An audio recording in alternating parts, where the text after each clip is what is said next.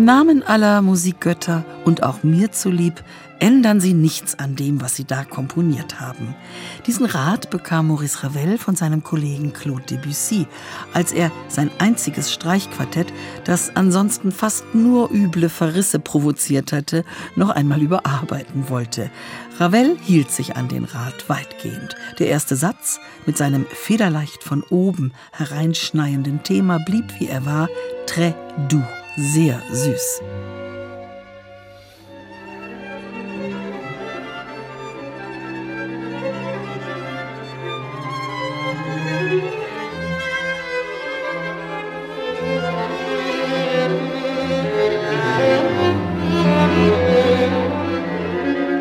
Ja, leicht lieblich, ohne jede Spur von Erdenschwere, so tönt Ravel in dieser Neuaufnahme. Es spielt das Leon Coro Quartett. Diese jungen Musiker werfen einander die Motivbälle zu, als wäre es ein Spiel in Arkadien, bei dem es nur darauf ankommt, den Boden nicht zu berühren. Für jedes junge Streichquartett ist das erste CD-Album immer so etwas wie eine Visitenkarte. Weniger fürs Publikum, eher mit Blick auf Konzertveranstalter und Agenturen gedacht. Bei dem Leon Coro Quartett ist das anders. Die vier gelten zurzeit als die Shootingstars der Saison. Und das Programm ihrer ersten CD tanzt aus der Reihe. Es stellt zwei Stücke heraus, die ausgerechnet dafür berühmt sind, dass ihre Komponisten mit dem klassischen Streichquartett-Sound eher wenig am Hut haben. Erstens ist das Maurice Ravel. Er hat überhaupt nur dieses eine einzige Streichquartett geschrieben und das machte Skandal. Es wurde abgelehnt vom Prix de Rome, so hieß es, wegen der Nichtbeachtung von Kompositionsregeln.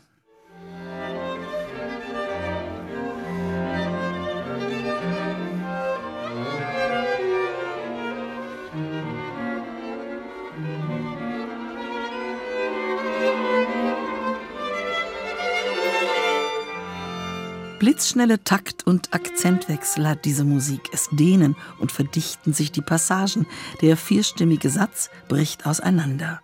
Dies und das impressionistische Leuchten der Klangfarben verweist vorwärts in die Moderne. Zugleich ist aber auch wahrhaft formvollendete Konvention zu entdecken, die zurückverweist auf Haydn und Mozart. Den ersten Satz hat Ravel einfach gebaut wie einen Sonatensatz. Und das arkadische Anfangsthema, das taucht auch hier im Finalsatz wieder auf. Es war eigentlich nie ganz weg gewesen. Es war subkutan immer vorhanden in verschiedenster Gestalt. Und das ist Beethovensche Tradition.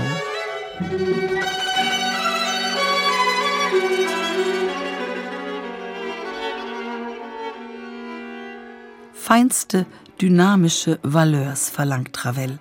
Sie werden vom Leon Coro Quartett wie auf dem Silbertablett serviert. Auch fällt eine beseelte Ernsthaftigkeit auf, ja, ein schier musketierartiges Ethos im Zusammenspiel dieser vier. Hier brennt einer für alle und alle brennen für einen, in diesem Fall für Ravel. Das Leon Coro Quartett hat, wie es scheint, für jeden Komponisten, für jedes Stück nach dem spezifisch passenden Ton gesucht. Es entwickelt jeweils eine eigene Klangwelt.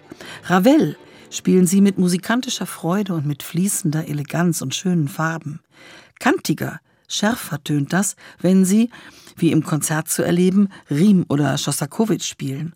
Und saftiger, fülliger, auch theatralischer bei Robert Schumann.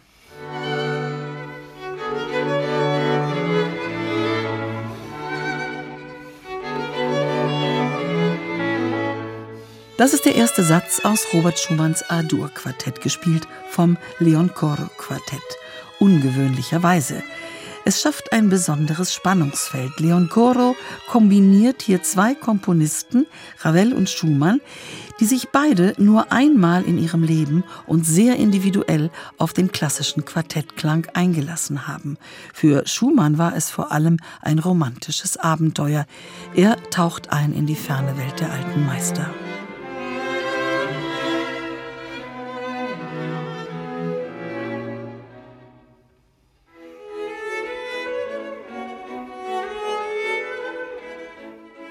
Dieses fulminante Ravel-Schumann-Album des Leon Coro-Quartetts ist wie ein Versprechen auf die Fortsetzung ihres Höhenflugs.